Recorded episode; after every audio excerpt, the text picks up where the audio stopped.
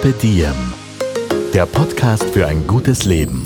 Niki Löwenstein und Holger Potje. Jede Woche abwechselnd im Gespräch mit inspirierenden Menschen. Welche Rolle spielt ein bewusster Lifestyle für Sie? Woraus schöpfen Sie Kraft? Über Ernährung, Bewegung, Bewusstsein und Erholung.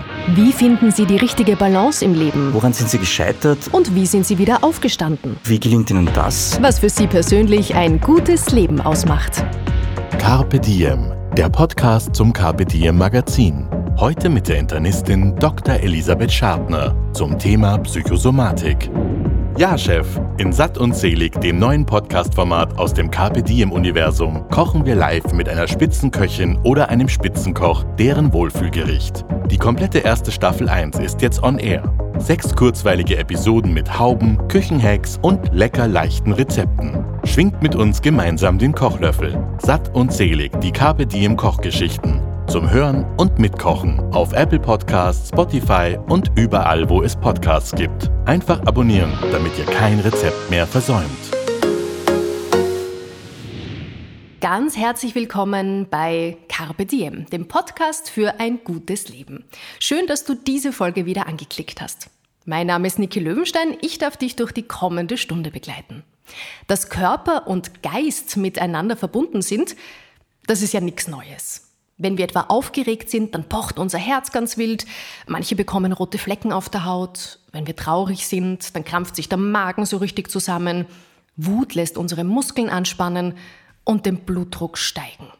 Manchmal macht der Körper aber auch Dinge, die wir nicht so einfach zuordnen können. Dann haben wir Symptome oder sogar richtige Schmerzen. Die Untersuchungen und die Befunde, die ergeben aber gar nichts. Und damit sind wir mittendrin im Thema Psychosomatik. Wir sprechen heute über diese mysteriösen Beschwerden und die einzigartige Verbindung unserer körperlichen und psychischen Gesundheit. Mein heutiger Gast hat mich in ihre Ordination im 23. Bezirk in Wien eingeladen. Ich freue mich sehr darüber. Dr. Elisabeth Schadner, Fachärztin für Innere Medizin, Psychosomatik und Hypnose. Herzlich willkommen bei uns. Grüß Gott, danke für die Einladung zu dem Gespräch. Sehr, sehr gerne. Danke, dass Sie sich Zeit nehmen, ganz kurz vor dem Urlaub noch. Das freut mich ganz besonders. Und das Thema finde ich auch super, super spannend, weil ich in meinem eigenen Leben damit immer wieder mal konfrontiert worden bin, dass der Körper etwas zeigt, das sich aber an einem ganz anderen Ort, meistens in der Seele, abspielt. Und darüber wollen wir heute sprechen. Psychosomatische Erkrankungen, vielleicht klären wir mal ganz kurz den Begriff. Was ist denn das überhaupt? Psychosomatische Erkrankungen, darunter verstehen Ärzte eigentlich unterschiedliche Gegebenheiten. Einerseits ähm, werden äh, Patientinnen und Patienten zu mir überwiesen mit sogenannten funktionellen Symptomatiken. Funktionell bedeutet eben, dass die Funktion gestört ist. Das heißt, man findet keine Entzündung, man findet keinen Tumor, keine sonstigen Infektionskrankheiten etc. Und die Leute haben trotzdem irgendeine Form von Beschwerden. Und dann gibt es äh, das, was man früher vielleicht so als diese klassisch psychosomatischen Erkrankungen gesehen hat, wie Asthma, das Stress getriggert ist. Früher hat ja auch das Magengeschwür als eine typisch psychosomatische Erkrankung gegolten, bevor man den Helicobacter entdeckt hat. Äh, Im weitesten Sinn werden auch diese chronisch entzündlichen Darmerkrankungen ein Stück weit dazu gezählt. Ähm, ich selber glaube nicht, dass es irgendeine Erkrankung gibt, ähm, wo diese Betrachtungsweise falsch wäre. Also, dass der, dass der Geist immer, genau. immer mitspielt. Ja. Man kann das nie voneinander trennen. Meines Erachtens nicht. Da gibt es genug Nachweise auch. Ähm, ähm, erfahrene Chirurgen ähm, operieren auch ungern höchst gestresste Patienten, also wo beispielsweise gerade der Partner gestorben ist, weil man einfach weiß, dass die Selbstheilungskräfte und die Tendenz des Körpers nach der OP wieder fit zu werden herabgesetzt ist. Mit welchen Beschwerden kommen denn Ihre Patientinnen zu Ihnen am häufigsten? Was bringen die so mit? Großer Schwerpunkt bei mir sind Verdauungsbeschwerden, funktionelle Verdauungsbeschwerden, Reizdarm, Reizmagen, aber auch ähm, nicht so bekannte Erkrankungen wie das chronische zyklische äh, Erbrechen, wo Patientinnen und Patienten alle paar Wochen stärkste äh, Episoden von Übelkeit haben, teilweise im Krankenhaus landen. Ähm, dazwischen geht es ihnen wieder gut, gibt es ja bunte Bilder.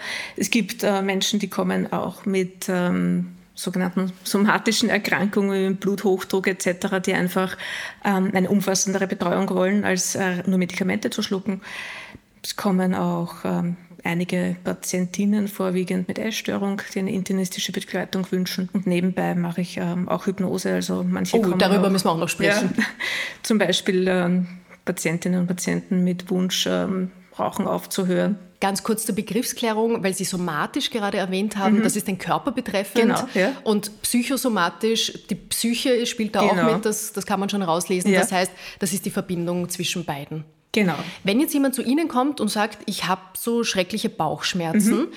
wie gehen Sie dann vor, bis Sie zu dem Punkt kommen, wo Sie sagen, ist tatsächlich psychosomatisch? Gar nicht so leicht. Also es äh, fängt einmal so an, dass ich mir sehr, sehr genau die Beschwerden schildern lasse. Ähm, ich fahre von Beginn weg sozusagen zweigleisig und schaue mir, oder noch mehrgleisig, weil man sich auch die Umwelt des Betroffenen ein bisschen anschauen sollte, unter welchen Gegebenheiten wird gewohnt, ähm, wo wird gearbeitet etc. Das hat ja auch oft einen gravierenden Einfluss. Und ähm, ich denke, man sollte von vornherein beides in Betracht ziehen. Ähm, dass die Psyche mitspielt, aber natürlich auch die körperliche Abklärung ähm, von vornherein mit äh, reinnehmen. Es ist manchmal schwierig, weil sich Patientinnen und Patienten tatsächlich nicht vorstellen können, dass derart heftige Beschwerden, wie sie manchmal haben, ähm, durch sozusagen nichts verursacht werden soll, wobei ich dann schon darüber spreche, dass es nicht nichts ist, ähm, sondern das genau erkläre, was da dahinter stecken könnte. Das heißt, es ist im Grunde genommen eine Ausschlussdiagnose. Man schaut sich erstmal alle körperlichen Parameter ja. an. Ist es eh nichts Schlimmes, ja. nichts, was wir irgendwie operieren müssen oder wo sonst eine Behandlung indiziert wäre. Und dann bleibt das übrig und dann sagt man, Genau. Psychosomatisch. Genau. Und wenn man jetzt von vornherein einmal alles ähm, Körperliche ausschließt und dann nach drei Konsultationen erst mit der Psyche anfängt, dann ist das manchmal schwer, schwer zu nehmen. Deswegen ähm, wird ja generell von den meisten Gesellschaften empfohlen, ähm, vor allem bei so chronischen Verdauungsbeschwerden beides sofort in Betracht zu ziehen. Tatsächlich ist es allerdings schon so, dass man in Experimenten, in Studien, wenn man also genauer hinschaut, sich das ähm, zum Beispiel die Darmbarriere oder so anschaut, auch bei Reizdarmpatienten mehr Entzündungszellen zu finden sind. Aber in diesen herkömmlichen Untersuchungen, die wir halt machen, nicht.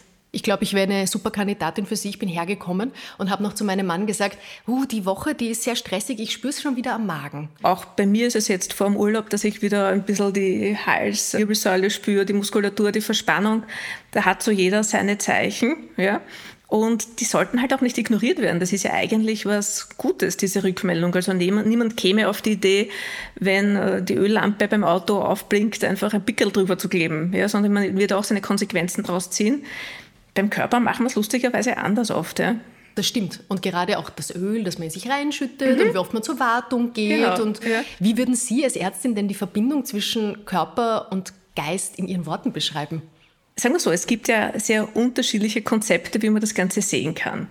Ähm, ich bin Ärztin mit ähm, Ausbildung in äh, psychosomatischer, psychosozialer Medizin. Ich bin keine Psychotherapeutin, beschäftige mich aber schon noch mit den Themen und habe so ein bisschen konstruktivistisch, systemtheoretischen Ansatz. Ähm, für mich sind die nicht so miteinander verbunden, dass eines ganz direkt das andere äh, beeinflussen kann. Aber die sind, wie, wie das so schön ausgedrückt wird, ähm, ganz relevant aneinander gekoppelt. Ich kann allerdings, man kann sich das nicht so vorstellen, dass ich durch Gedanken tatsächlich in irgendwelche Körperstrukturen eindringen kann. Natürlich nicht. Ja? Ähm, aber der Körper reagiert auf seine Art und Weise, wie er das eben kann, auf die Außenwelt, auf die Psyche, den ganzen Tag mehrmals und ständig. Was hat Sie denn dazu inspiriert, sich selbst auf Psychosomatik zu spezialisieren? Wie ist denn das gekommen? Ähm, tatsächlich ähm, war das eher ein Zufall, würde ich sagen. Ich ähm, habe mir alles Mögliche schon vorstellen können. Also mit fünf war erstmals der Wunsch, Ärztin zu werden. Also war Teppichverkäuferin, dann Fleischhauerin und dann ist schon Chirurgin gekommen. ähm, und von da weg war es eigentlich klar, dass ich Ärztin werde, muss ich sagen dann sehr, sehr viel durchgedacht, so zur Kommissar Rex-Zeit, dann Gerichtsmedizinerin natürlich, ja. Ähm, und auch während des Studiums noch unterschiedlichste Fächer, eigentlich interne gar nicht so sehr.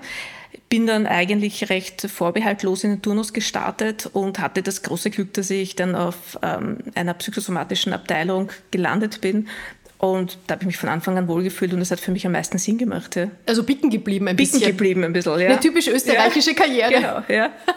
Welche Faktoren können denn Ihrer Erfahrung nach dazu führen, dass sich dann psychische Probleme tatsächlich in körperlichen Symptomen äußern? Also was sind so die Gründe dafür, dass es irgendwo plötzlich zwickt und wehtut und der Körper hat eigentlich gar nichts? Gründe dafür. Also ich glaube, das ist vielleicht die Falle, in die man läuft, dass man das als Schwäche sieht und dass das nur besonderen Leuten passiert. Das ist absolut nicht der Fall. Wie wir das beide gerade festgestellt haben, ähm, zumindest bei uns trifft es auf 100 Prozent zu, dass das ab und zu ist. Und man kann ja davon ausgehen, also wirklich so funktionelle Beschwerden, ähm, gibt es unterschiedliche Daten, aber zum Beispiel bei Hausärzten kann man davon ausgehen, dass ein Drittel der Leute tatsächlich mit funktionellen Beschwerden kommen. In Spezialambulanzen, zum Beispiel, also jetzt nicht Psychosomatik-Spezialambulanzen, sondern zum Beispiel gastroenterologischen, also wo die Leute hingehen mit Bauchbeschwerden, ist das wesentlich höher noch, muss man sagen. Das heißt, das trifft wirklich eigentlich jeden, mehr oder weniger häufig. Also es ist ja auch so, dass es manchmal kurz zwickt, dass man mal kurz irgendwie Kopfweh hat für ein paar Stunden, das verschwindet wieder. So ist das, ja. Oder Natürlich, auch Tage oder Wochen. Auch Tage kann auch sein, ja. Und wenn wir dem nicht allzu sehr Beachtung schenken und vielleicht ein bisschen wieder auf die Bremse oder so steigen, dann regelt sich das wieder, Körper, die Selbstheilungskräfte. Generell ist es vermutlich so, wenn man immer wieder über seine Grenzen drüber geht, dass man damit rechnen kann, dass der Körper sich irgendwann melden wird aber auch äußere Gegebenheiten ähm, spielen da oft mit. Also so Klassiker ist, gerade in der Reizdarmambulanz war eine extrem häufig vertretene Berufsgruppe von Kindergärtnerinnen weil die zum Beispiel, also mit Bauchbeschwerden, weil die nicht aufs Klo gehen können, wenn sie müssen. Auch Wahnsinn. Wo die Gegebenheiten halt einfach so sind. Es ist ja nicht nur im Gesundheitssystem, dass zu wenig Personal ist, sondern die sind oft allein in einer Gruppe mit vielen Kindern. Ja. Und ähm, das ist halt relevant, muss man wirklich sagen. Das klingt jetzt ein bisschen so, als ob Sie im Nebenberuf Detektivin wären. Also ja, als ob Sie sich so wirklich ja. auf die Suche begeben nach der Ursache, wo steckt sie denn, weil sie hat sich definitiv versteckt. Ja, das Spannende ist, dass ich aber auch ganz häufig auch noch auf seltene somatische Erkrankungen draufkommen kann, weil ich mir Zeit nehmen kann, mir das genau anzuhorchen. Ich habe halt das Glück, dass ich halt als Wahlärztin hier arbeiten kann. Dadurch haben wir einfach mehr Zeit als im Kassengesundheitssystem. Ich glaube ja persönlich, dass es billiger wäre, wenn die Zeit bezahlt werden würde, nebenbei bemerkt. Also ich bin in beide Richtungen vielleicht Detektivin. Ja? Also doch noch auf die seltenen oder noch nicht ja. beachteten körperlichen tatsächlich Auslöser draufzukommen ja. oder eben da, wo in, in der Seele mhm. etwas zwickt. Und weil Sie sagen, die Zeit, das kennt, glaube ich, jeder von, von uns und es ist auch unabhängig oft davon, ob es eine Wahlärztin ist oder ein, ein, Kassenarzt, eine Kassenärztin. Manchmal geht man rein und nach zehn Minuten ist man schon wieder draußen und ja. denkt sich, Moment, was ist da jetzt eigentlich gerade passiert und wurde ich überhaupt gesehen mhm. und gehört? Wie viel Zeit bräuchte es denn aus Sicht einer Ärztin, damit man das Gegenüber wirklich erfassen kann? Das hängt schon von der Erfahrung auch ab. Ähm, wenn ich reinkomme, wie jemand schildert, dann habe ich mit meiner Erfahrung natürlich schon mal eine Tendenz, wo ich hinschaue. Aber das ist Segen und Fluch zugleich, weil ich ja auch nicht zu früh da in eine Schublade abbiegen will. Das heißt, ich muss mir eine gewisse Zeit nehmen, mir das anzuhören. Ich nehme mir tatsächlich fürs Erstgespräch eine Stunde hier. Und das macht schon einen großen Unterschied, obwohl ich früher auf einer Abteilung war, wo wir auch in der Ambulanz relativ viel Zeit hatten und, glaube ich, wirklich gute Behandlungen gemacht haben. Aber Trotzdem geht sich da einfach nicht so viel aus. Allein, dass man sich, meine Patienten kommen teilweise mit zwei Befundmappen, dass man sich das durchschaut. Auch da ist es nicht einmal vorgekommen, dass einfach Sachen einfach nur übersehen wurden, weil äh, Untersuchungen angeordnet wurden und die Ergebnisse aber nicht gut durchgeschaut. Was besonders tragisch ist eigentlich. Ja?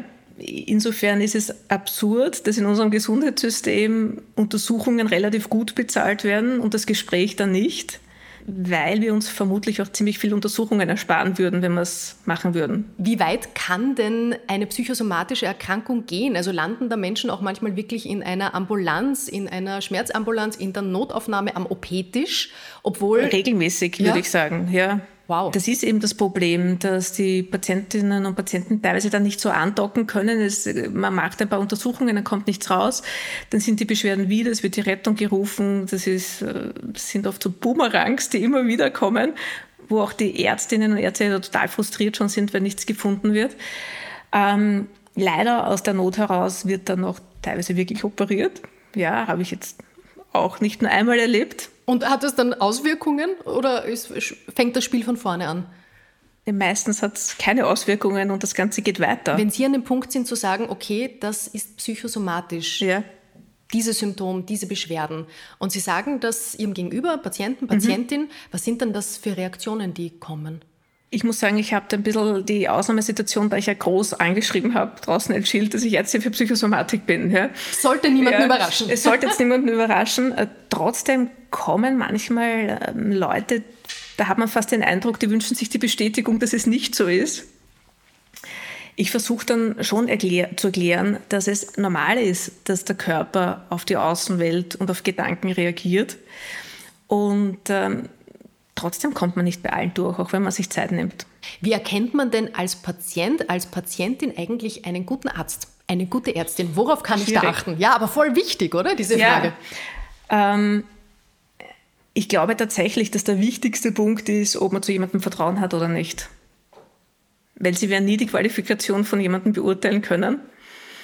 Und vermutlich ist das Vertrauen und auf sich eine Therapie einzulassen schon ein ganz entscheidender Therapiefaktor, ob das erfolgreich sein wird. Wir dürfen auch den Placebo-Effekt nicht außer Acht lassen.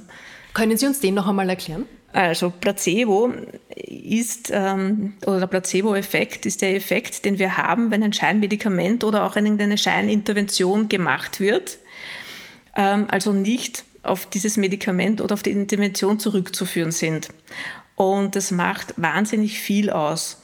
Also etwa 30 Prozent ein Effekt eines Medikaments ist auf den Placebo-Effekt zurückzuführen. In Studien kann man das auch noch ein bisschen beeinflussen. Also man kann durch Studiendesigns, kann man den auch ordentlich in die Höhe schrauben.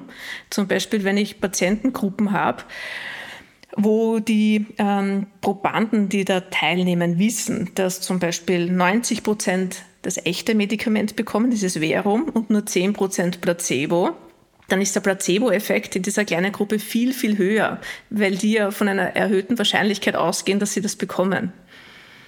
Ähm, Placebo-Effekt wird ja in Studien versucht, klein zu halten.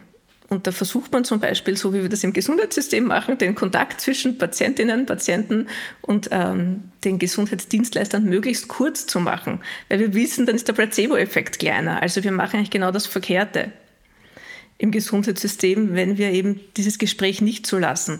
Wir wissen, ein Medikament wirkt besser, wenn Patientinnen und Patienten ganz genau den Wirkmechanismus kennen, auf was sie achten sollen. Es wirken teurere besser als billige, die ähm, echten Präparate besser als die Generika. Also es gibt relativ viele Einflussfaktoren. Spannend ist, dass auch ähm, Placebo-OPs ganz gut wirken. Also zum Beispiel, ich glaube, über Knie, also, ja, ja, sehr mhm, beeindruckend. Ja, ja. Das heißt, da wird jemand reingeschoben, tatsächlich auch anästhesiert, bekommt eine Narkose ja. und dann wird irgendwo die Oberfläche wird angeschnitten. Ja. Wahnsinn. Und dann sind die Knieschmerzen ja. weg. Ja, teilweise wirklich bei Arthrose ja, oder Meniskusdefekten anscheinend sehr wirksam. Machen Sie sich diesen Placebo-Effekt zunutze in Ihrer ja, Praxis? Schon. Ja. Wie, wie funktioniert das? Indem ich eben zum Beispiel ganz genau erkläre, warum ich etwas gebe, wie das funktioniert, ich würde nie auf die Idee kommen, selbst wenn ich etwas für Schwachsinn halte, wenn das nicht gefährlich ist, jemandem auszureden, von dem er überzeugt ist. Tatsächlich machen wir es auch manchmal so, wenn jemand ein Schlafmittel nimmt oder etwas Beruhigendes nimmt ähm, und aber nicht auf Dauer Medikamente nehmen will, dann sage ich auch durchaus, na gut, versuchen wir es zu koppeln. Sie nehmen das ein, riechen gleichzeitig an einem Lavendelsackerl. Das machen es zwei Wochen und dann schauen wir, dass wir nur den Lavendel äh, schnuppern. Das funktioniert manchmal. Ist das Konditionierung? Das ist Konditionierung, genau. Ja. Oh, das, das, kann man doch zu Hause gleich ausprobieren. Ja, genau. Ja. Wenn ich mal super gestresst bin, das Lavendelsackerl, das wird gleich ja. angeschafft. Genau.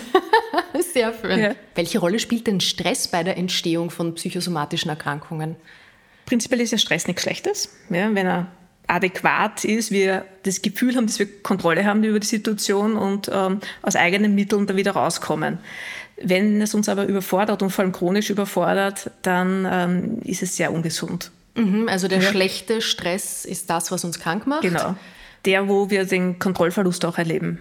Und was für Auswirkungen konkret hat er dann auf den Körper? Was passiert dann in uns? Ähm, das ist jetzt ja nicht nur sozusagen psychosomatisch, dass wir zum Beispiel Magengeschwüre bekommen. Also das ist ja nachgewiesen, dass Stress tatsächlich allein schuld ist, oft an, an Magengeschwüren. Ähm, tatsächlich sind die Herzinfarktraten etc. auch höher. Also diese vitale Erschöpfung, dass jemand so ein bisschen eine Sinnlosigkeit im Leben hat und sich ständig überfordert fühlt, hat sich in einer großen Studie, ich, wenn ich mich richtig erinnere, ist das diese Copenhagen Heart Study, als äh, größter Risikofaktor für Herzerkrankungen bei Männern herausgestellt, vor Rauchen und den Blutfetten. Wow. Ja. Das heißt, das ist ein Faktor, den fragen Sie auf alle Fälle ganz gezielt ab dann in der Anamnese? Ja, ja. Beziehungsweise ich, ich frage generell Lebensumstände etc. ab und dann kommt es sowieso raus. Ja. Und wenn dann jemand da sitzt und sagt, nein, ich, ich bin eh total entspannt und alles bestens bei uns, glauben Sie das dann oder versuchen Sie da irgendwie noch weiter zu bohren? Ich, ich versuche dann teilweise schon ein bisschen genauer nachzufragen, wie die und die Situationen so sind und dass das für mich jetzt stressig sich anhört vielleicht. Ja. Aber ich rede jetzt niemandem ein, dass er gestresst ist, weil er das so nicht empfindet. Ja. Welche Rolle spielen denn Emotionen? Ich habe in der Einleitung schon gesagt, wenn man angespannt ist, wenn man wütend ist, wenn man traurig ist, dann weiß man oft, wie der Körper reagiert mhm. und es ist ganz offensichtlich, aber dann auch zeitlich begrenzt und da machen sich die meisten keine großen Sorgen. Genau. Aber Emotionen haben wir den ganzen Tag und wir kriegen es manchmal nicht so mit und sie haben langfristig eine Auswirkung. Welche Rolle spielt, äh, spielen die Gefühle? Die Gefühle spielen insofern noch eine große Rolle, weil ähm, wir zum Beispiel äh, aus der Schmerzforschung wissen. Chronischer Schmerz ist ja etwas ganz anderes als akuter Schmerz. Akuter Schmerz ist dazu da, uns zu warnen, dass irgendwas nicht in Ordnung ist, einmal genauer hinzuschauen. Ähm, wenn der länger dauert, dann gibt es ja tatsächlich in unserem Nervensystem Veränderungen, dass Zellen größer werden etc. Vor allem vom Gehirn aus. Da spielen Emotionen noch eine große Rolle, weil wenn die Leute dann ängstlich werden, traurig, wütend aufgrund dieser Umstände, was auch immer, tatsächlich, das ist ähm, nachgewiesen, das Gehirn richtig aufmacht und ähm, diese ganzen Schmerzsensationen viel, viel stärker noch angeflutet werden und gespürt werden. Das muss man in der Schmerztherapie berücksichtigen. Was machen wir mit dieser Erkenntnis dann? Was machen Sie in Ihrem Praxisalltag? Ähm, ja, zum Beispiel ist ein, ein Baustein von chronischen Schmerzen sind oft Antidepressiva weil sie eben dann auch zu Veränderungen im, im Gehirn führen, zur Schmerzwahrnehmung. Dieses Tor ein kleines Stück wieder schließen können. Und es ist aber auch ähm, oft erleichternd zu wissen für die Betroffenen, wie das funktioniert, weil die sagen, na, ich bin aber nicht depressiv, ich habe nur Schmerzen und so weiter. Erklären eben, warum man das erwägt. Haben Sie die Erfahrung gemacht, dass es auch psychosomatische Erkrankungen gibt, die gerade innerhalb einer Familie gehäuft auftreten? Also ich denke an über mehrere Generationen gibt es Beschwerden, die immer wieder auftreten ja. und eigentlich körperlich ist nie wirklich was gefunden worden, aber schon die Uroma ja. hat wahnsinnig Migräne gehabt zum ja. Beispiel. Ähm, das gibt es definitiv. Ähm, bei der Migräne gehen wir immer mehr in die Richtung, dass es teilweise ein bisschen ein Histaminproblem auch ist. Wobei der Konnex zur Psychosomatik dann der ist, dass Histamin aus Mastzellen ausgeschüttet wird und Mastzellen einen Stressrezeptor, äh, einen Stresshormonrezeptor haben. Beim Reiz, das heißt nur ganz kurz, ja? je mehr Stress ich habe, desto mehr Histamin wird ausgeschüttet, wird ausgeschüttet. vom Körper. Genau. Mhm. Ja. Ähm, beim Reizdarm zum Beispiel, der, da wissen wir, dass der vererbt wird. Und das Spannende ist, der wird aber eher nicht vererbt über die Gene, sondern über erlerntes Verhalten. Also das weiß man aus der Zwillingsforschung das ist ein bisschen abgeschaut, sozusagen. Ja? Also der, der, Umgang mit Stress, der Umgang mit körperlichen Beschwerden und so weiter. Und ein Thema ist vermutlich die Epigenetik, aber da bin ich keine Spezialistin, muss ich ganz ehrlich sagen. Aber es ist einfach so, dass wir ähm, eine bestimmte DNA haben, bestimmte Gene haben. Und das ist aber nicht das, was dann tatsächlich in Information umgeschrieben wird in der Zelle, da müssen bestimmte Gene aktiviert werden, nicht aktiviert werden und das kann teilweise über Generationen weitergegeben werden. Mir hat das mal ein Mediziner so erklärt, wir haben viele Türen in uns und welche aber aufgeschlossen werden genau. mit dem Schlüssel, das bestimmt die Epigenetik ja. und das bestimmt auch, was wir tatsächlich erfahren haben, zum mhm. Beispiel im Mutterleib, ob die Mutter da ja. Hunger leiden musste, viel Stress hatte, hat einen Effekt wieder auf den Fötus, auf uns dann später, wenn wir leben. Genau, genau. Wobei das wahrscheinlich auch ein bisschen über die Cortisolspiegel da schon geht, die die Mutter hatte in, äh, während der Schwangerschaft. Die Epigenetik geht ja teilweise wirklich über Generationen. Mhm, also gar nicht, ich war gar nicht im Mutterleib meiner Oma, aber trotzdem ja, genau, hat, hat genau. die Oma ja. mich auch epigenetisch ja. beeinflusst. Mhm. Wow, spannendes Thema. Da spielt sehr, sehr viel mit. Gerade Kinder zeigen uns ja auch oft körperlich, wenn irgendwas nicht ja. passt, wenn sie belastet sind durch etwas. Der Klassiker ist so, ich bekomme Bauchweh. Mhm. etwas passt in der Schule nicht, hm, auch oft ein Thema. Wie erkenne ich denn, ich frage jetzt als Mutter, stellvertretend für alle Familien, die uns jetzt zuhören, wie erkenne ich denn als Mutter, dass diese Beschwerde psychosomatisch sein könnte? Und wie reagiere ich darauf passend? Haben Sie da einen Tipp als Ärztin und Mama? Da muss ich sogar eher als Mutter antworten, weil ich keine Kinderärztin bin. Ja. Aber ich glaube, eine Mutter erkennt, ob es dem Kind auch anders nicht gut geht. Ja, also ich glaube, mit dem man sich hinsetzt und einmal nachfragt, okay, wenn du halt zu Hause bleibst, was ist denn dann anders? Ähm, was wäre denn, wenn du in die Schule gehst? Waren die letzten Wochen nicht in Ordnung? Hat es irgendwelche Schwierigkeiten gegeben? Ich glaube, selbst wenn Kinder das versuchen, eine Zeit lang äh, darüber nicht zu reden, wenn man immer wieder das Angebot gibt, dann wird da früher oder später was kommen. Aber ich glaube, ganz wichtig ist auch zu betonen, dass psychosomatische Beschwerden wehtun. Das sind echte Beschwerden. Definitiv. Das ist kein Tachinieren, das ist, das ist kein Reiß dich zusammen. Genau, ja, genau. Das heißt, man muss das wirklich ernst nehmen und versuchen, eine Lösung zu finden und der Ursache auf den genau. Grund zu gehen. Und ich finde, das ist ja das, auch das ist vielleicht etwas schwierig als Mutter, wirklich zu erkennen.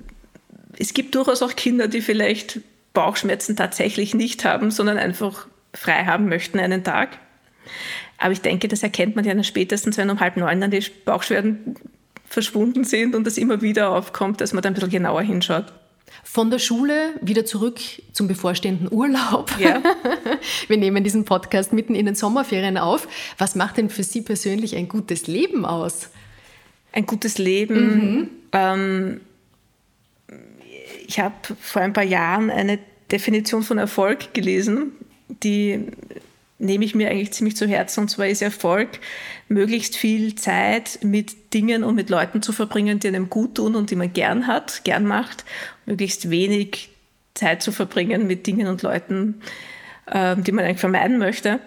Und das macht für mich ein gutes Leben aus, eigentlich dieser Luxus, äh, manche Dinge nicht unbedingt machen zu müssen, manche Leute auch nicht unbedingt sehen zu müssen. Sie waren in der psychosomatischen Ambulanz, haben Sie vorher gerade erzählt, ja. und haben sich selbstständig gemacht und haben jetzt eine Wahlarztpraxis. Genau. Wie war denn dieser Schritt für Sie? War der einfach? Ähm, war nicht einfach, weil ich mich total wohl gefühlt habe in, äh, in dem Team, im, im Spital generell. Ähm, ich habe mir gedacht, es wird irgendwann Schritt, was Neues zu tun. Ich habe auch ein Stück weit mehr Möglichkeiten. Ich bin ein bisschen selbstverantwortlich, kann vielleicht auch ähm, Dinge anbieten, die dort nicht möglich gewesen wären. Tatsächlich habe ich eine Woche vor dem Lockdown gekündigt. Oh, weil Wahnsinn. es nicht in mein Weltbild gepasst hat, dass das tatsächlich kommt. Also ich habe das wirklich versucht zu verdrängen bis knapp davor, weil ich die Erfahrung eigentlich bisher im Leben gemacht habe, es geht immer irgendwie anders vorbei. Ähm, habe dann aber den ganzen ersten Lockdown aufgrund des, der Kündigungszeit noch verbracht im Spital. Das hat den Abschied leichter gemacht, muss man sagen. Ja. War keine sehr angenehme Zeit. Und was sind die Herausforderungen jetzt als Ärztin? Mit denen Sie konfrontiert sind, neu, also als niedergelassene Ärztin? Als niedergelassene Ärztin, na, prinzipiell bin ich Ärztin und keine Ökonomin. Und mich interessiert das eigentlich das Kassieren etc. nicht sehr, muss ich sagen. Ich muss es halt machen. Ja. Oh Gott, alle ja. Selbstständigen kämpfen mit der Buchhaltung. Genau. Ähm, ich hatte auch bis vor kurzem keine Unterstützung durch eine Ordinationshilfe. Ich habe jetzt eine ganz tolle Assistentin gefunden, die mich da unterstützt. Das ist sehr angenehm. Aber einfach geben wir einfach dieses Team ab, weil man wirklich äh, schauen muss, dass man nicht ein bisschen betriebsblind und eintönig wird und immer nur in eine Richtung denkt. Man muss sich austauschen.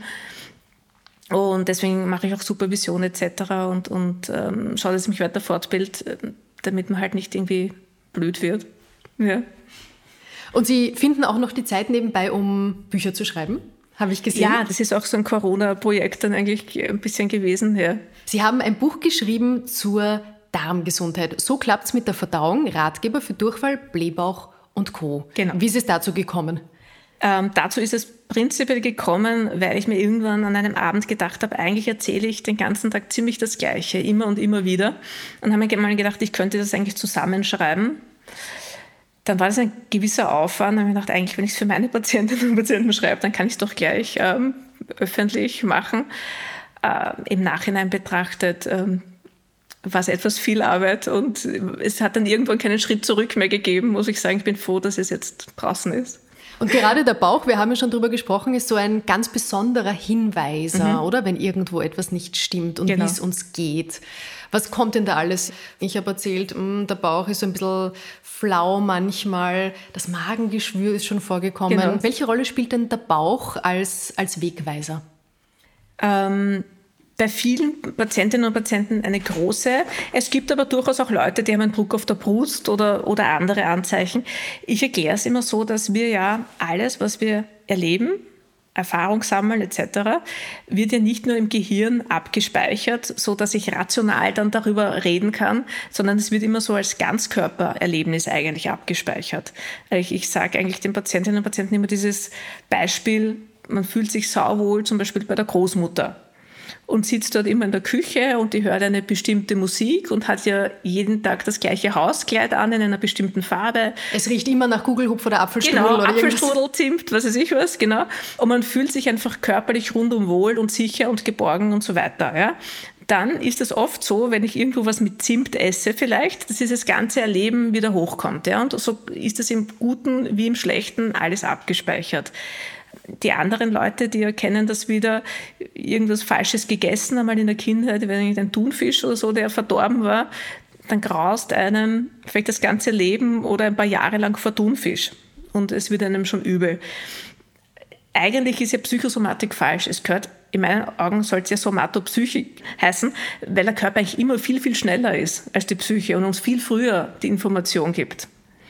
Und ähm, wenn wir es tatsächlich schaffen, auf die zu reagieren, ist das ja extremst nützlich. Da ist ganz viel intuitives Wissen gespeichert, ähm, was uns wahrscheinlich vieles ersparen würde, wenn wir dem tatsächlich folgen würden. Also mehr aufs Bauchgefühl hören? Macht ist Sinn. das ein Plädoyer? Ja, ja. Wenn jetzt jemand da sitzt und sagt, ja, aber, aber mir fällt das so schwer, was geben Sie dem oder derjenigen mit? Es gibt tatsächlich ähm, lustige Übungen, die man machen kann. So eine, die mir einfällt, wenn man zum Beispiel keine Entscheidung treffen kann, ist eine Münze sich zu nehmen. Ähm, sagt jetzt, äh, was weiß ich was, soll ich nach Griechenland oder äh, nach Bad Gäusern auf Urlaub fahren?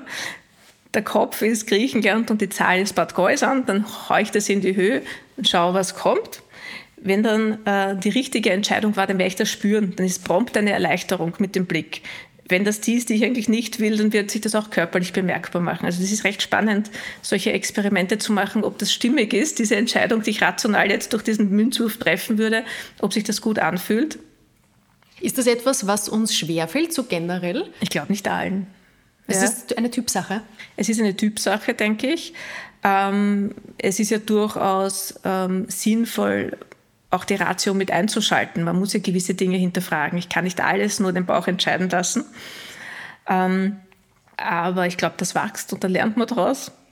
Kurzer Exkurs zur Darmgesundheit, weil ja. Sie da die Expertin sind und dass sehr, sehr viele Menschen, die uns zuhören, interessiert, das wissen wir. Mhm. Was kann man denn seinem Darm Gutes tun, seiner Verdauung? Das Offensichtlichste ist für viele die Ernährung. Das ist ein Baustein, ist aber nicht nur der Baustein. Aber natürlich im, im Grunde geht es genau die Ernährungstipps, die es sonst eigentlich gibt. Also diese mediterrane Kost ist prinzipiell auch gut für unseren, unsere Darmbakterien in erster Linie. Also viel Gemüse, Obst, wenig Fleisch, Hülsenfrüchte, gute Fette wäre primär gut, damit wir ein gutes Mikrobiom haben. Einige, die allerdings mit den Bauchbeschwerden haben, tun sich zum Beispiel mit Hülsenfrüchten sehr schwer. Das wissen wir. Da muss man sich vielleicht langsam dann herantasten. Ähm, viel trinken, zwei Liter trinken. Getränk ist Nämlich Wasser, Wasser. keine Limonade. Ja, genau, ja, also Zucker Prost. ist ja Prost. Ähm, Limonade, Zucker, aber auch künstliche Süßstoffe sind prinzipiell, kann man sich gönnen, aber vielleicht nicht regelmäßig. Ähm, natürlich ist ein ausgewogenes Verhältnis zwischen Anspannung und Entspannung gut, Bewegung in einem gesunden Maß, ab und zu vielleicht auch ein paar Entspannungsübungen, die beruhigen generell das, dieses unbewusst, unwillkürlich arbeitende Nervensystem, bringen das wieder ein bisschen ins Lot. Also im Grunde gilt ja das meiste eh für die allermeisten Erkrankungen. Es ist relativ simpel, die Medizin. Ja, eh, es ja. klingt so simpel. Ja. Mm, die Umsetzung ist es. Genau. Weil Sie jetzt gerade gesagt haben, das unbewusste Nervensystem. Mhm Ist das gerade zu unseren Zeiten, wo wir ständig Reize von überall empfangen, fällt es uns schwer, mittlerweile richtig, richtig abzuschalten? Auch da könnte ich mir vorstellen, das hat Auswirkungen auf Psyche natürlich, ja, aber genau. vielleicht sogar Darm. Ja, auf, auf alles Mögliche. Ja. Ähm, wir haben ja diesen Sympathikus, Parasympathikus. Sympathikus ist das, was in die Höhe fährt, wenn wir kämpfen oder flüchten wollten, wie das halt früher vielleicht so war. Ähm, Parasympathikus schaut, dass wir runterkommen, gut uns erholen können und die Verdauung funktioniert auch eher unter dem Einfluss. Ähm, das war ja jahrelang, oder was heißt jahrelang, Jahrtausende lang war das essentiell, dass wir prompt und schnell auf die Außenwelt reagieren, auf Gefahren. Ähm, der Körper sofort reagiert, viel, viel früher als die Psyche. Also wir können nicht überlegen, wenn ein Säbelzahntiger gestanden ist, ob der jetzt vielleicht eh keine Zähne mehr hat oder vielleicht lahm ist. Wieder in den Kopf gehen. Genau, ja. Also da muss man vorher handeln und das ähm, funktioniert eher unwillkürlich die jetzigen Gefahren sind ja selten mit ähm, mit Säbelzahntigern. Ja, mit Säbelzahntigern. Das sind meistens ähm, Stressfaktoren, die in unserer Bewertung eigentlich dann als Stress ähm, wahrgenommen werden, aber die uns körperlich eigentlich nicht bedrohen würden. Also das ist halt gleichzeitig zwei Handys, die vielleicht bimmeln, das E-Mail, das ständig ein Zeichen macht, dass da was Neues reingekommen ist, Zeitdruck wegen Abgaben, wissen, dass die Kinder vielleicht zu Hause krank sind. Das Podcast-Mikro, das nicht funktionieren genau, möchte. zum Beispiel, ja. Und so weiter. Ähm, das ist einerseits schwer, weil wir nicht nur das unwillkürliche Nervensystem, sondern auch ein Hormonsystem haben. Und Hormon, äh, diese Stresshormone, die werden wir tatsächlich dann aber nur durch die Bewegung los, weil das ja früher eben gekoppelt war. Das heißt, wenn wir wirklich ähm, auf 180 sind, ist es schon sinnvoll, einmal eine schnelle Runde zu gehen oder laufen oder Rad zu fahren, um runterzukommen. Ähm, diese Ausgeglichenheit in diesem unwillkürlichen Nervensystem, die kann man eben durch, durch regelmäßig Meditationen sehr, ganz gut wiederherstellen oder auch indem er eben in Psychotherapie geht und lernt, ähm, eine gewisse Distanz zu manchen Dingen wieder aufzubauen, weil im Grunde kann kein Chef der Welt mich unter Druck setzen. Das, ich muss mich schon unter Druck setzen lassen auch. Ja? Also eine Resilienz aufbauen. Genau, was, was schwierig ist, wenn man gewisse Vorerfahrungen gemacht hat. Ja? Also das klingt jetzt nicht so, dass, dass jemand schuld ist, weil er sich stressen lässt, sondern das sind einfach die, die Erfahrungen, die, die, die gemacht wurden und ähm, die man durchaus ändern kann. Gibt es Menschen, die ganz besonders feinfühlig sind, gerade wenn der Körper ihnen Signale schickt? Also wenn irgendwo was zwickt, was irgendwie anders ist als vorher, gibt es da Menschen, die schon bei einem sehr geringeren Level zu ihnen kommen, also ja. eine, eine, geringere ja. Toleranz haben und sich dann vielleicht aber umso mehr sogar Sorgen machen? Ja, tatsächlich. Also es gibt immer wieder ähm, Menschen, die kommen zum Beispiel, weil ihre Bauchgeräusche so laut sind, dass sie das nicht tolerieren. Wo es eigentlich, ich glaube, da gibt es jetzt nicht mal eine Diagnose, die ich da gut kodieren würde, aber das ist für sie wirklich belastend. Gar nicht so selbst, weil sie so irgendwie haben, ja, den Eindruck haben, kriegt jeder mit in der Arbeit etc. Ja. Ähm, aber das ist ähm, durchaus auch Leute, wo, wo ganz unterschiedlichste von diesen funktionellen Beschwerden immer wieder auftreten, wo es einmal da zwickt, dann ist woanders vielleicht kurz ein Ausschlag ähm, und da wirklich Sorgen sind. Da ist aber auch schon das eigentlich, hat das den Krankheitswert, dass man nicht mehr diese Gelassenheit gewissen, sage ich jetzt einmal, das, was andere als Kleinigkeiten bezeichnet, gegenüber hat. Und da muss an dem gearbeitet werden. Schicken Sie auch PatientInnen zu, zur Psychotherapie weiter? Total, ja, ja. Also ich bin keine Therapeutin und wenn ich den Eindruck habe, das ähm, wäre ähm, erfolgsversprechend, dann schicke ich die weiter. Ja. Und haben Sie das Gefühl, dass die, diese Entstigmatisierung wirklich von psychischen Erkrankungen bewegt sich da etwas oder sind das sehr viele Menschen noch reserviert? Ich sehe das sehr gemischt. Einerseits hat man ein bisschen den Eindruck, dass sich was tut mit Corona, ja, weil es da wirklich vielen Leuten nicht gut gegangen ist und es viele mitgekriegt haben. Andererseits, gerade mit der Long-Covid-Symptomatik, hat man ja auch den Eindruck, dass die Psychosomatik da manchmal ähm, nicht so gut wegkommt, wenn immer wieder betont wird, Long-Covid ist ganz sicher nicht psychosomatisch. Dann denke ich mal, das wäre aber die einzige Erkrankung, die es gibt, die dem nicht, bei dem nicht so wäre. Also ich denke mal, das kann man nicht sagen. Ich glaube, es ist sollte was anderes gesagt werden. Long-Covid ist nicht eingebildet, ja, aber dass es nicht psychosomatisch wäre, ist äh, meiner Meinung nach der falsche Ausdruck. Ich habe prinzipiell den Eindruck, dass psychosomatisch so ein bisschen so als, als Überbleibsel, äh, manchmal schon fast ein bisschen von der Konnotation her negativ gesehen ja, wird. Also, schon. Ah, was, du bildest da was ein, er wird halt psychosomatisch genau. sein. Ja, ist ein bisschen schwierig, ja, natürlich, weil mit dem muss ich dann erst arbeiten. Ähm, aber muss man sagen, dass die Ärzteschaft halt ein bisschen selber schuld. Ja. Wenn halt nach der 25. Untersuchung noch nichts aufgefallen ist, dann sagt man ja, wird psychosomatisch sein, gehen Sie dorthin und lassen Sie sich das anschauen. Ja. Und das kommt natürlich nicht so gut an. Mhm. Die Überbleibseldiagnose. Genau.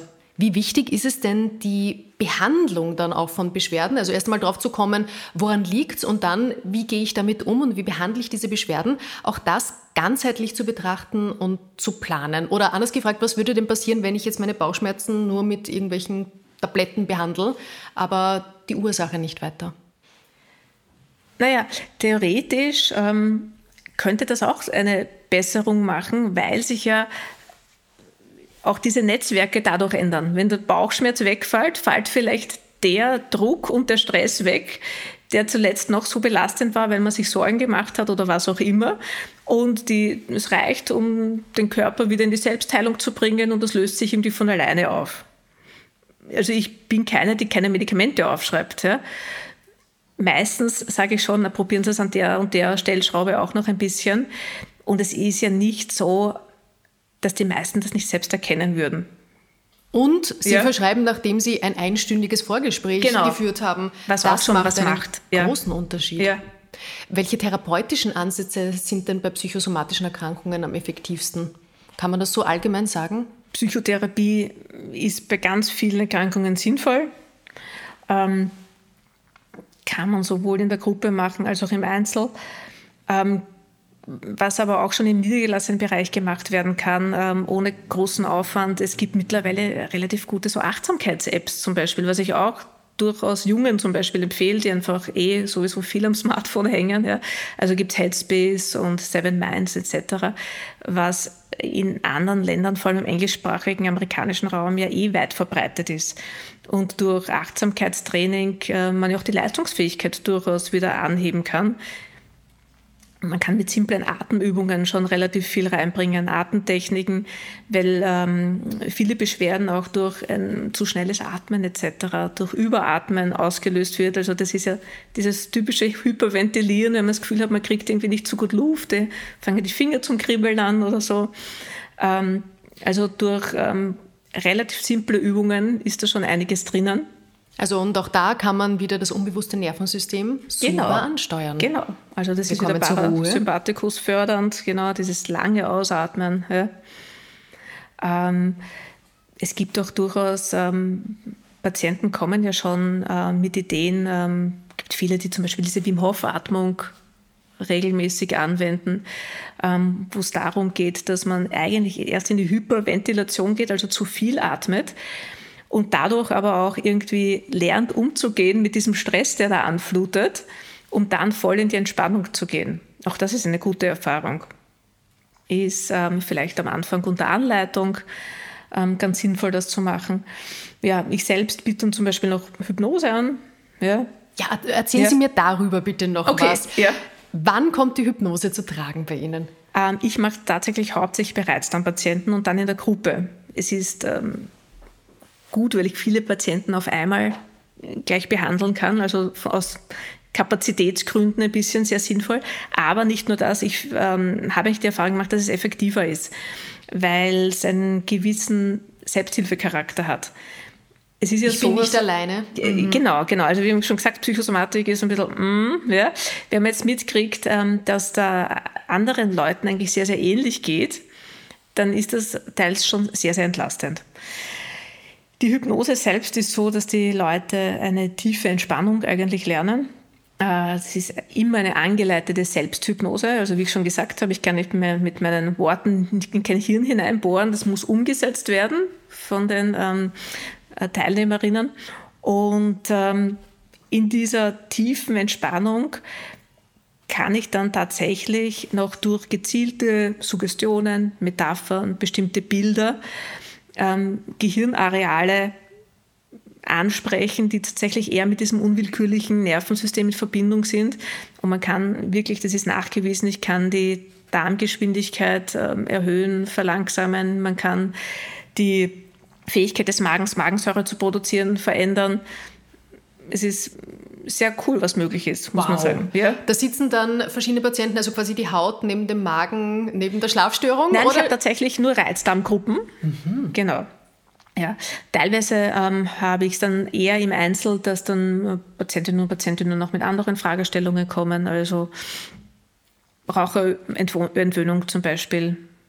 Oder manche wollen einfach nur ein bisschen Entspannungstraining haben und das selber lernen, damit sie das selbst einsetzen können. Wie können denn Betroffene, die uns jetzt zuhören und die vielleicht nicht gerade in ihrer, ja. in ihrer Hypnosegruppe sind, selbst dazu beitragen, dass sich die psychische Gesundheit verbessert bei ihnen, vielleicht sogar die psychosomatische Gesundheit? Ein, ein Punkt wäre zum Beispiel durchaus ähm, einmal in der Woche so ein, ein, ein Tagebuch zu führen.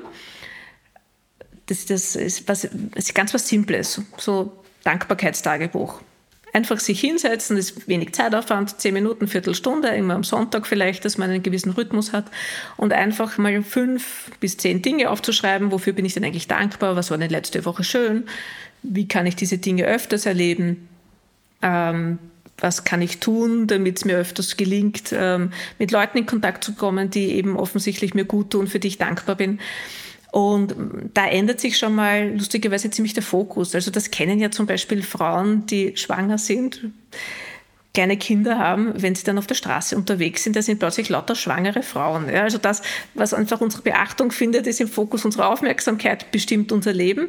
Wenn wir den Fokus auf schöne Dinge leben, ist das eine relativ simple Möglichkeit. also Beispiel. wir manipulieren uns ein bisschen selber oder wir, wir steuern uns einfach hin zum Guten. Naja, im, im Grunde, sage ich jetzt als, als konstruktivistisch angehauchte Ärztin, konstruieren wir unser ganzes Leben. Ja?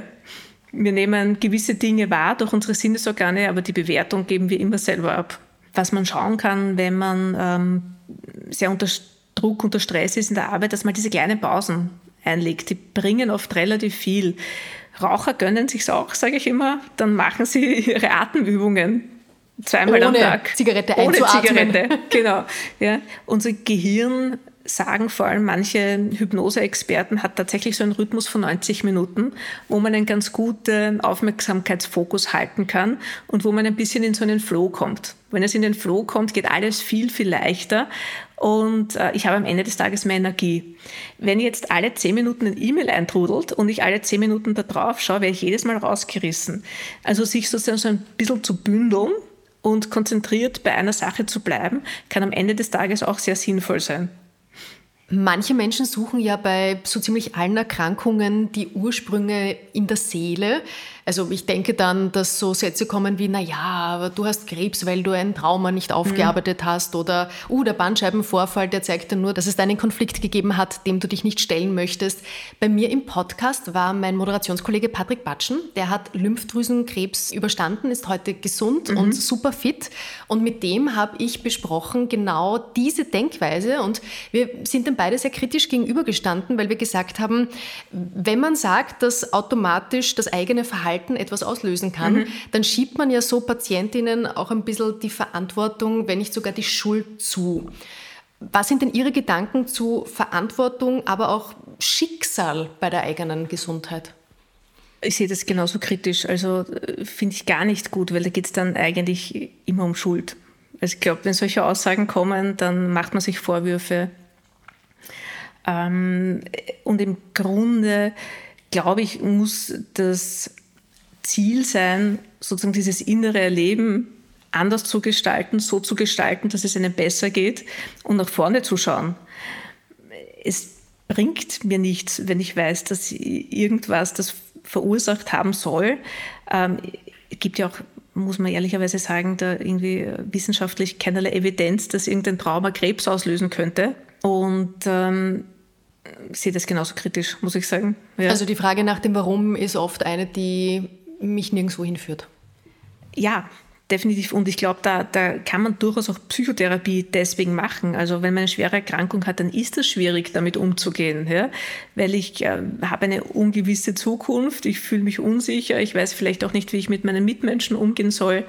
Ähm, da geht es ja teilweise gar nicht nur auch um, um vielleicht psychische Konflikte, die nicht gelöst sind, sondern auch ähm, ein Raucher, eine Raucherin wird sich Vorwürfe machen wegen dieses Lasters, was in dem Moment auch nichts mehr bringt.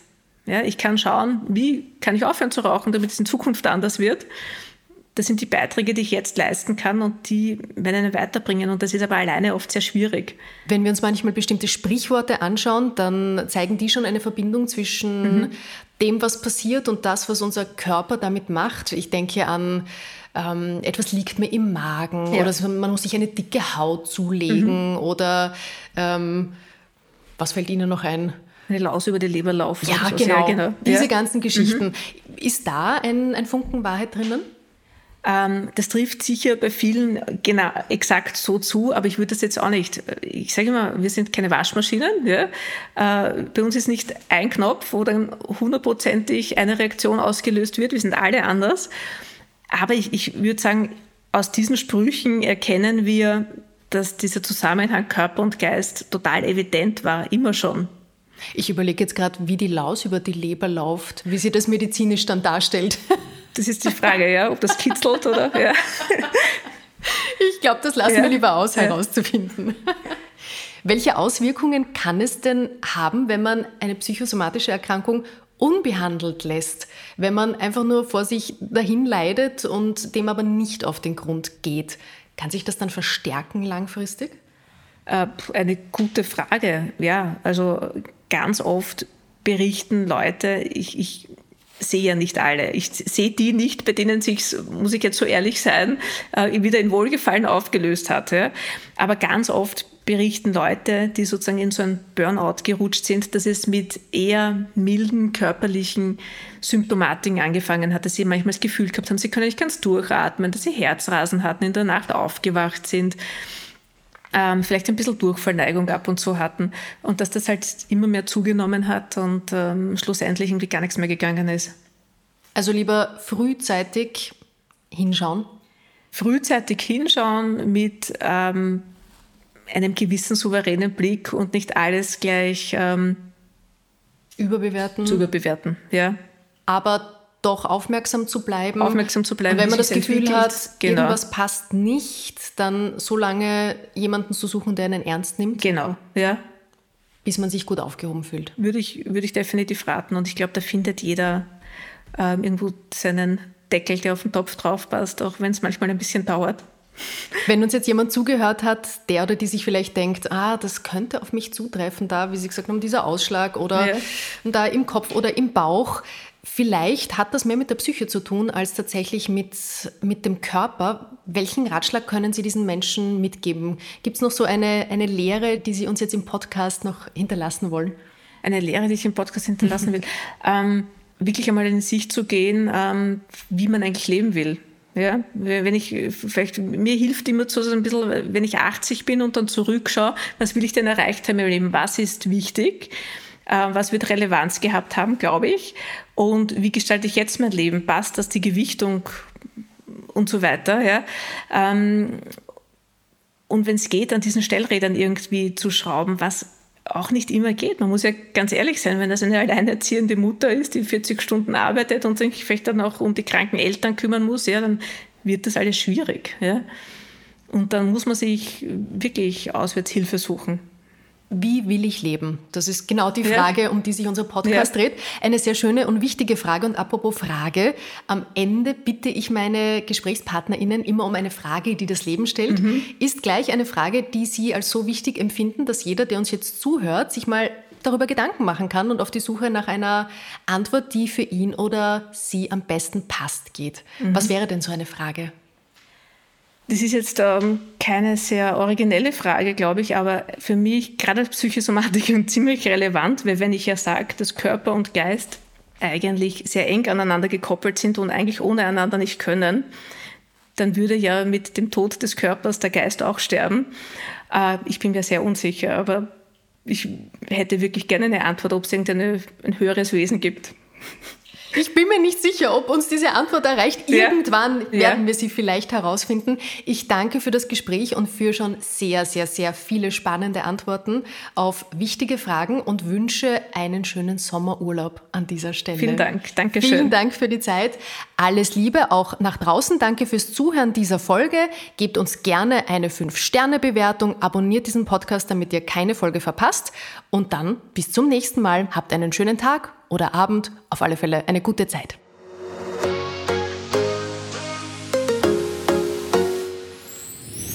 Mehr von Carpe Diem gibt es auf Soundcloud, Apple Podcasts, Google Play oder Spotify. Jetzt abonnieren und liken. Wir freuen uns über eure Kommentare und sind direkt über podcast.carpediem.live erreichbar. Das Carpe Diem Magazin erscheint alle zwei Monate. Besucht auch unsere Social Media Portale auf Facebook, Instagram und YouTube und unsere Website carpediem.live. Carpe Diem, der Podcast für ein gutes Leben. Nächste Woche Holger Potje im Gespräch mit Cornelia Schirl und Matthias Lixel, einem Paar, das sich seinen Traum vom langsameren Leben im Waldviertel erfüllt hat.